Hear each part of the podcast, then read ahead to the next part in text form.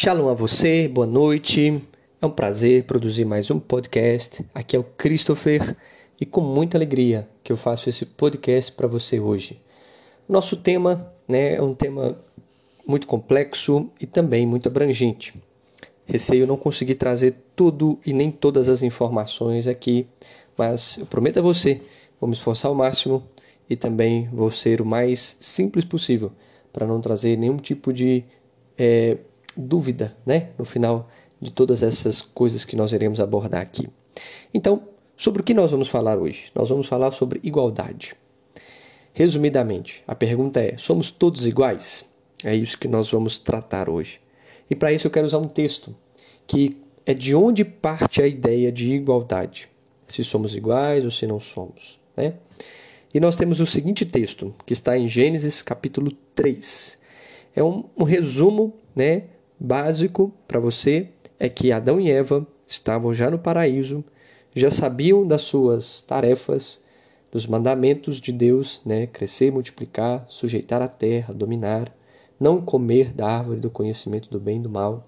Eles sabiam o que eles deveriam fazer e o que eles não deveriam fazer. Eles tinham o direito, o poder de escolher em obedecer e desobedecer. Estava já imputado neles. Todos dois eram perfeitos. Eles foram criados à imagem e semelhança. A mulher à imagem e semelhança do homem, e o homem à imagem e semelhança de Deus, ou seja, ambos eram imagem e semelhança de Deus. Uma questão hierárquica, obviamente, para que houvesse respeito, companheirismo, né? para que houvesse desempenho de cargos, de funções e de responsabilidades. Né? mas não de diminuição. Um é tão importante quanto o outro. Nós vamos ver isso também no texto. Bom, deixe-me ler aqui então para você. Gênesis 3, eu vou ler do verso 1 até o verso de número 6, que diz: A serpente era mais astuciosa que qualquer animal selvagem feito por Deus. Ela disse à mulher: Deus realmente disse: Você não deve comer de nenhuma árvore do jardim? A mulher respondeu à serpente: nós podemos comer dos frutos da árvore do jardim. Mas acerca do fruto da árvore no meio do jardim, Deus disse: Você não deve comer dele nem tocá-lo, ou morrerá. A serpente disse à mulher: Não é verdade que vocês morrerão. Deus sabe que no dia em que comerem dela, seus olhos serão abertos, e vocês serão como Deus, conhecedores do bem e do mal. Ao ver a mulher que a árvore era boa para alimento, de aparência agradável e desejável para dar conhecimento, pegou um de seus frutos e comeu. Também deu a seu marido, que estava com ela, e ele comeu. Preciso do verso 7 também. Então os olhos de ambos foram abertos, e eles perceberam que estavam nus. Por isso costuraram folhas de figueira para fazerem tangas para si. Olha, é um texto profundo por demais. Os rabinos dizem que aqueles que compreendem os três primeiros capítulos de Gênesis compreendem a existência do universo, compreende coisas profundas né, acerca da natureza humana e da natureza né, animal, é, tudo que Deus criou. Então é algo que não dá para ficar nos minutos que nós vamos transcorrer, precisaria de bastante tempo, né? Mas eu quero aqui, de forma bem simples, trazer a você essa reflexão se somos todos iguais. A priori, eu quero lhe dizer o seguinte: essa serpente, quem criou ela foi Deus, isso está dito no texto. Como também ela falava. Imagine um animal falante. Parece ser um absurdo para nós, mas o texto ele não nos choca. Quando você lê o texto, você percebe que parece que há uma concordância nele de que não é estranho que este animal em si falasse. No capítulo de número 2, nós verificamos que Adão ele deu nome a todos os animais, mas este animal especificamente ele era diferente. Né? Não sabemos a sua composição física. Né? É, alguns acreditam que havia asas, outros acreditam que ela tinha patas, né? tanto por isso que depois disse Deus, né, no seu juízo, que a serpente andaria sobre o seu ventre e comeria pó. Né? Então não se sabe, isso fica muito no imaginário. No entanto, se o texto não disse, se está omitido aqui de alguma forma, nós não vamos nos ater a esses detalhes, né? Não é o nosso propósito aqui. Mas que realmente ela trouxe um argumento com a mulher, em uma linguagem que a mulher entendeu e que também ela entendeu, né? Foi um diálogo. Nós percebemos isso. Não falou numa forma é, extrasensorial. Houve um diálogo, houve a formação labial do som, né? Houve algo nesse sentido, né? Pode parecer um tanto estranho, mas é o que está relatado para nós, um diálogo. E ela começou perguntando: Deus realmente disse? Olha só, ela colocando em xeque, né? É, se Deus era Deus mesmo, se ele realmente disse isso, se realmente Deus falou alguma coisa. E a mulher respondeu à serpente, dizendo: Podemos comer dos frutos da árvore do jardim. Mas da árvore que está no meio do jardim não deve comer dele e nem tocá-lo. Bom, a verdade é que a informação estava dada ali.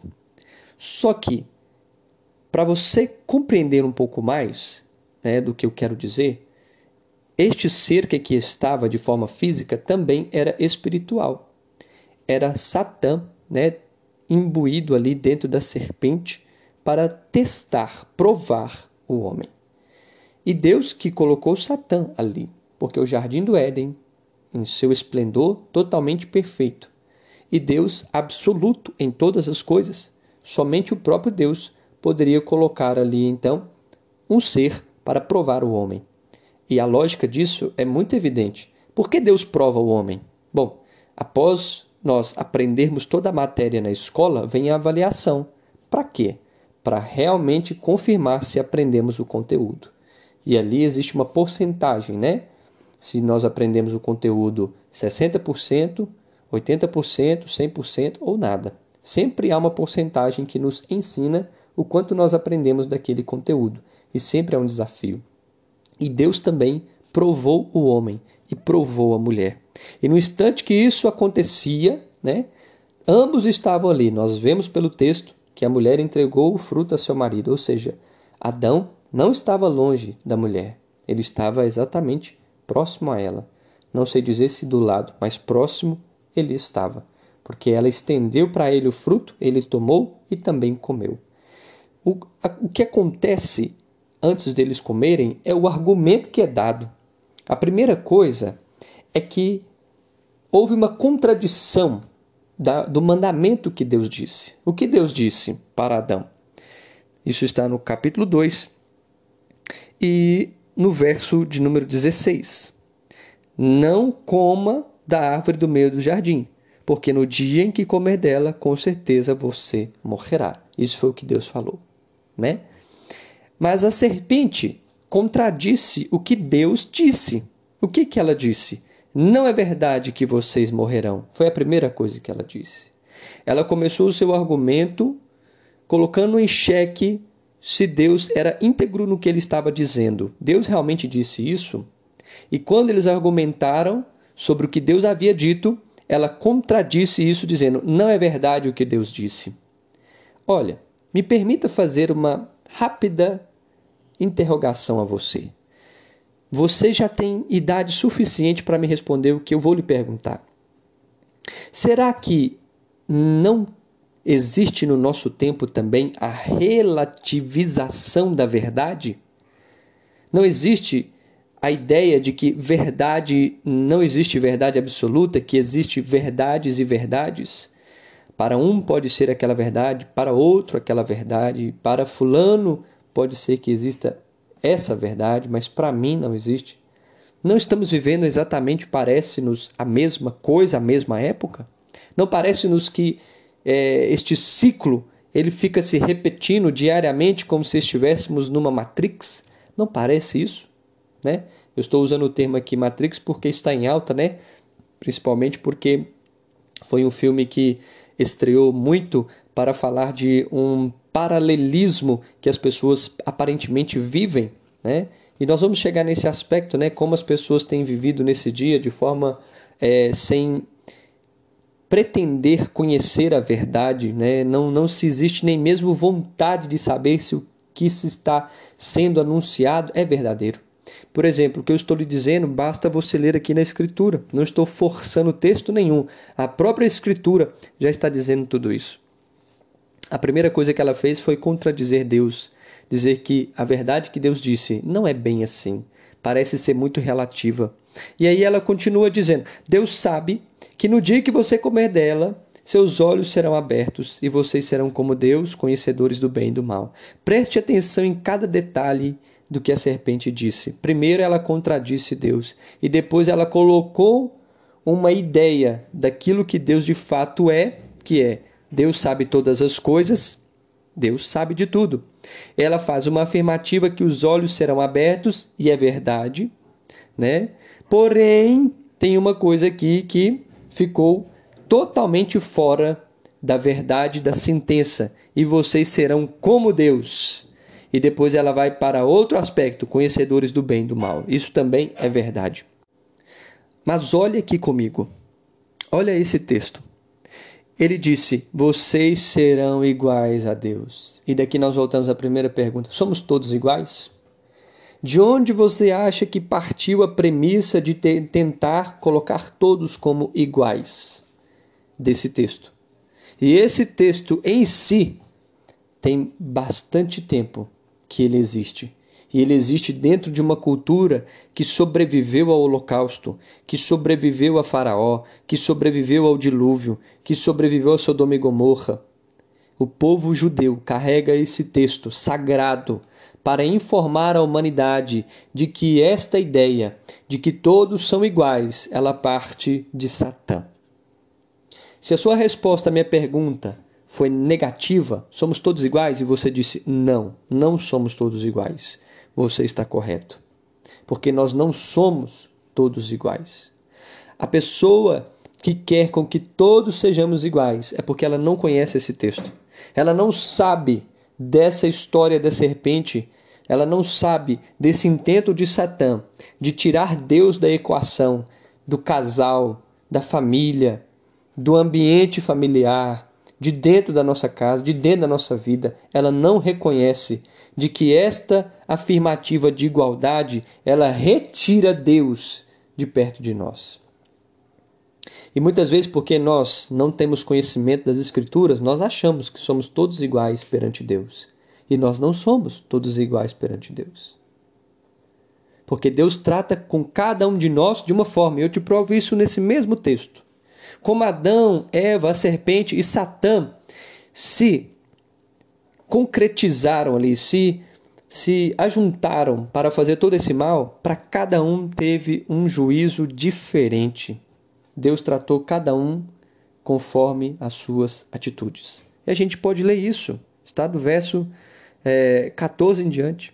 Deus disse à serpente algo, Deus disse à mulher uma coisa, Deus disse a Adão outra coisa e Deus disse a Satã outra coisa. Está aqui na Bíblia. Deus tratou cada um de uma forma diferente, segundo as suas ações, segundo o seu proceder, segundo cada um tinha que ser tratado. Agora traz isso para os nossos dias. Será que essa ideologia não tem chegado até os nossos dias? Será que esse, esse pensamento não tem chegado até aqui?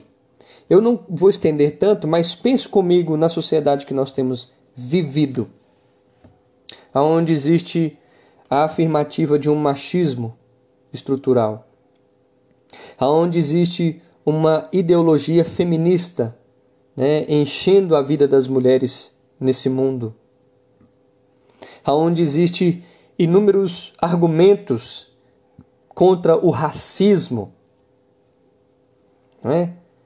E essas coisas cada vez mais vão tomando proporções na vida das pessoas e na sociedade que vivemos. Parece ser um câncer desenfreado, sem nenhum tipo de tratamento. O negócio vai tomando proporção, vai virando um problema atrás do outro. Será que essa ideologia ela surgiu agora ou é, é uma, realmente é uma luta de direitos e deveres, de igualdade? Será que existe razão em tudo isso? Meu amigo, minha amiga que me escuta, A verdade é de que quando Adão e Eva pecaram contra Deus por dar ouvidos a Satã, este mal vem repercutindo na história. Quem compra a ideia de igualdade por direitos, né? igualdade de, de expressões, quem compra esse direito de que homem e homem pode formar um casal, mulher e mulher pode formar um casal, que isso não tem nada a ver, que cada pessoa ela é, é dona de si e pode decidir o que quiser a respeito de religião, do seu corpo, da sua sexualidade. E colocar isso, né, com indiferença no seu meio, cada pessoa que está apoiando isso está apoiando a ideia que Satã plantou dentro de Eva e de Adão. Que Satã plantou dentro de cada um dos seres humanos que estavam ali no jardim do Éden. Satã é o pai da mentira. Nós vemos isso em João 8,44. E ele tem trago isso aos nossos dias. O que é o machismo? Esse negócio é tão engraçado que eu pesquisei aqui no Google e o machismo já é considerado um comportamento. E o feminismo? O feminismo já é considerado uma doutrina. E o machismo, esse negócio é tão sério que o machismo, por ser um comportamento, ele já está de forma pejorativa na própria internet. Comportamento que rejeita a igualdade de condições sociais e direitos entre homens e mulheres. E o feminismo? Ah, o feminismo é uma doutrina que preconiza o aprimoramento e a ampliação do papel e dos direitos das mulheres na sociedade. Olha isso. O próprio dicionário que tem dentro do Google não colocou ambas as qualificações, as, a, a etimologia das palavras, o significado das palavras de forma igual. Porque se o machismo é comportamento, o feminismo também é. Não é verdade? Ou então, o machismo também é uma doutrina, igual o feminismo é uma doutrina. Então nós já vemos que a sociedade ela já está dividida. E meu amigo, a Bíblia diz que uma casa dividida não prospera. A Bíblia diz que não podem andar em comum acordo se estiverem brigados um com o outro. Não tem como a sociedade avançar né, de comum acordo a servir um propósito, a realmente expandir né, suas fronteiras e tornar um país melhor se ela se divide. O problema muitas vezes é que esses argumentos eles estão pautados, né, os argumentos de feminismo e machismo, eles estão pautados fora do contexto bíblico. Deus é tirado da equação. Porque se sabe que se colocar Deus na equação, aí não tem como essas coisas serem apregoadas. Uma pessoa que afirma ser feminista, um homem que afirma ser machista ou feminista, porque existe, né? Infelizmente, qualquer pessoa que afirma uma dessas ideologias e doutrinas a respeito de tudo isso, ele não conhece a Deus.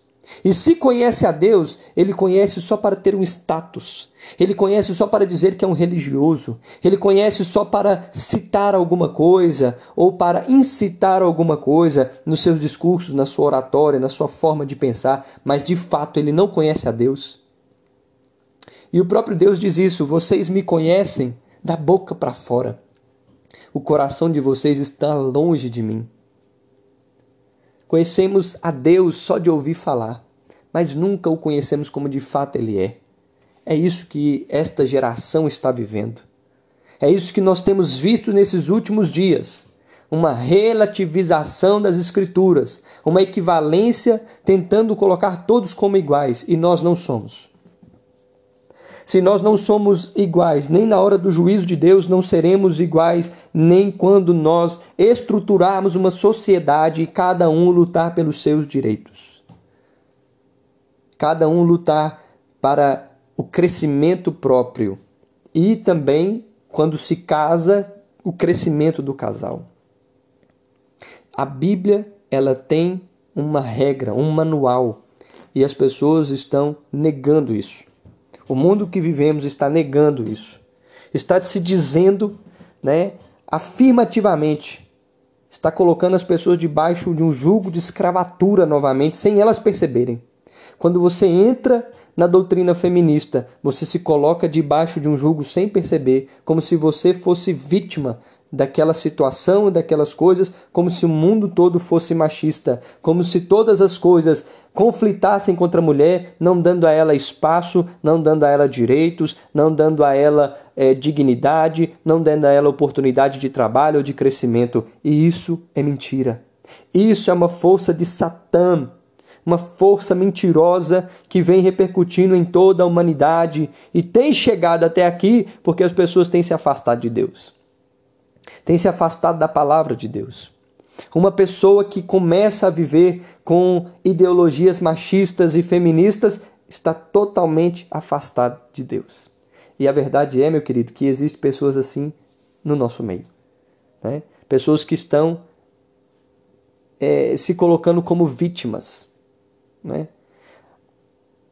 A sociedade tenta o tempo todo ficar dependente de algo para sugar, um sanguessuga, né? Vem aí Bolsa Família e as pessoas o que, que elas fazem? Elas simplesmente querem continuar ali, né, recebendo Bolsa Família e não pensam em trabalhar, não pensam em melhorar. Vem essa questão que nós tivemos do auxílio emergencial, né, e as pessoas o que, que elas fizeram? Eu conheço muitas pessoas que beberam muito. Muitas pessoas que gastaram dinheiro com nada. Graças a Deus eu conheço também gente que pagou conta, que pagou o que precisava, que realmente ajudou. Você percebe que é uma questão então no caráter das pessoas? Você percebe então que é uma questão de que a pessoa em si, ela não quer mudar e que quando ela é confrontada com a palavra de Deus, a mudança, ela prefere rejeitar a Deus? E viver nessa mísera condição de ser vítima da sociedade? É mais fácil, não é?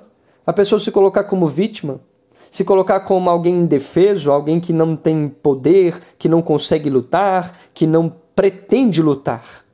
Não é mais fácil. Ou se quer lutar, ou se quer avançar também, é por meios escusos. E algumas vezes também até quer lutar, quer vencer, quer fazer a faculdade, mas é um conflito. Né? Ao mesmo tempo que ela fala de Deus, ela também fala contra Deus. E a gente não sabe se a pessoa realmente quer servir a Deus ou não. Quando alguém, então, quiser pensar na igualdade, ela precisa pensar na isonomia. O que é isonomia? É o que Deus fez com todos os seres humanos. Eles pecaram e destituídos foram da glória de Deus, está em Romanos 3, 23. Mas Deus equivaleu todos eles no pecado. Todos precisam ser alcançados. Como? Pela lei de Deus, a palavra de Deus, o Verbo que se fez carne e habitou entre nós, Yeshua Hamashia. É através dele que existe então a aplicação da lei que restaura a alma das pessoas à presença de Deus. Muitas vezes as pessoas rejeitam a Jesus porque as obras delas são malignas e elas preferem continuar no erro, continuar praticando a sua maldade, continuar praticando os seus atos de imoralidade. Elas continuam sendo vítimas com tudo que elas têm para crescer. Elas têm oxigênio, elas têm rins, elas têm fígado e vivem como se não tivessem nada. Vivem à mercê vivem sendo parasita dos pais e das mães, vivem sendo parasitas do Estado, vivem sendo parasitas de conceitos e ideologias que outros falam, mas que elas mesmas não sabem.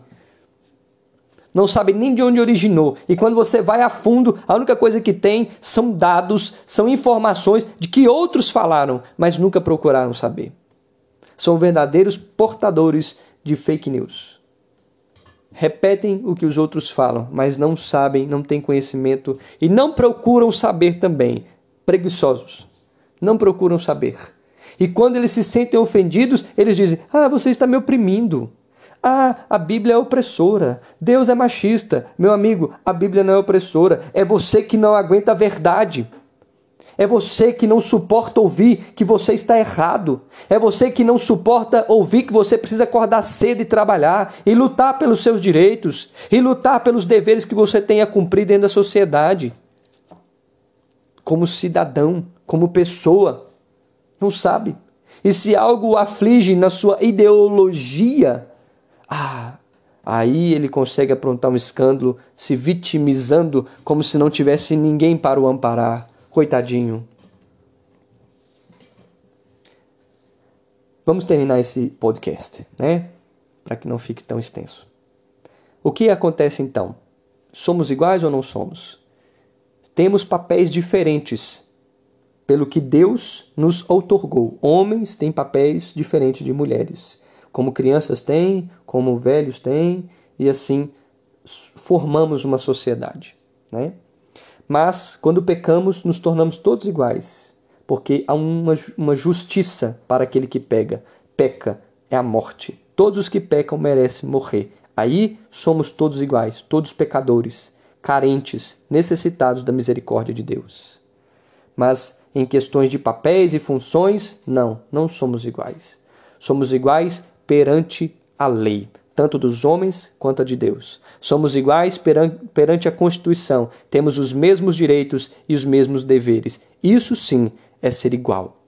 Além disso, se passar disso, é de procedência maligna.